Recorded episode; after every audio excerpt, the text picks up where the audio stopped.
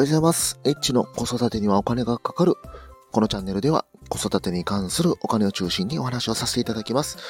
今日は12月の24日朝の7時2分となっております。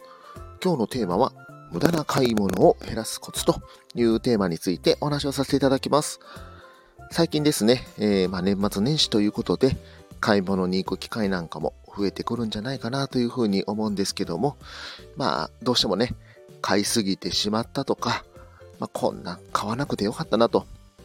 まあ、いうものが結構ね、あの、あるんじゃないかなというふうに思いますので、まあそういったね、無駄な買い物をね、ちょっと減らすコツということについてお話をさせていただきます。まあ主にね、あの、まあスーパーとか、まあホームセンターとか、まあちょっとね、そういったところをイメージしていただくと分かりやすいんじゃないかなというふうに思っております。えー、まずですね、えーと、スーパーとか、ホームセンターをね、ちょっと想像していただきたいんですけども、入り口に何がありますでしょうか？入り口にあるのはカートです。カート。このカートっていうのは、実は店側の戦略で置いてます。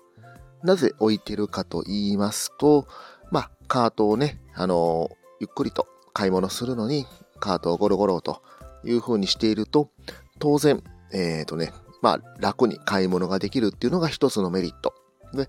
もう一つはですね、例えば、大きいカートをね、あの、動かすとどういうことが起こるかということ、大きいカートを埋めたいという心理が人間には働くそうです。ですので、いっぱい買い物しちゃうというふうなことが出てしまいますので、まず対策その1っていうのが、なるべく大きなカートを使わないということですね。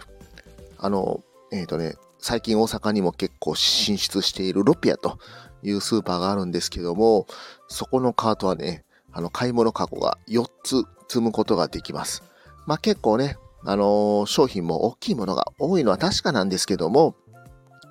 カートをね、あの、カートに4つ買い物カゴを入れるとどうなっちゃうかと言いますと、当然ですけども、この4つのカゴに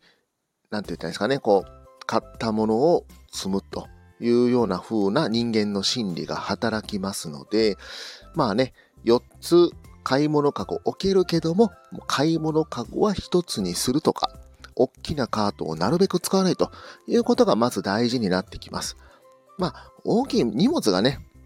もしあるならば、まあもうそれは別口でまたカートを追加すればいいだけの話なので、無駄なね、買い物を防ぐという意味では、まあそういう形で、えー、買い物カゴをなるべく一つにするということが大事になってくるんじゃないかなと思います。まああとはね、あの、例えば大きなカートしかないというお店がね、結構あったりすると思いますけども、別にスカスカでもいいじゃないですか。そんなに埋めてどうするんですかというふうに僕は思います。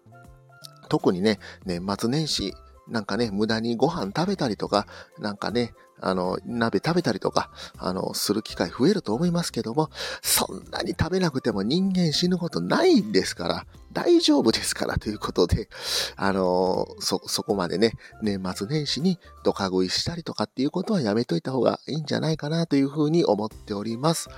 まあ、あとね、あの、お餅ですね。まあ、これもね、前の放送でも言ったんですけども、お餅食べる必要あるんですかというふうに僕は思ってます。そこまで命の危険を冒して餅食べるんですかと。また来年、なんか餅食べて死んだとかね、ニュースなるぐらいだったらもう僕は餅食べませんというふうにね、いうふうに思っております。餅を食べる意味っていうのがね、そこまで命をかけて餅食べるのかというふうにね、毎年思っておりまして、まあもう当然ね、子供には餅食べさせてないですし、自分自身も餅は食べませんので、またちょっと餅の悪口を言ってしまいましたけども、まあ、あのー、そういった形で、えーと、無駄な買い物を防ぐには、まあ、大きなカートを使わない、カートをあのなるべく小さなものにする、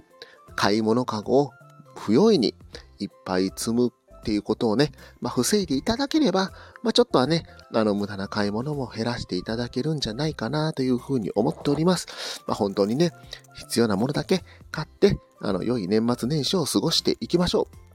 今日も最後まで聞いていただきましてありがとうございました。また、フォロー、いいね、コメント、レター、ぜひお待ちしております。エッチでした。さよなら。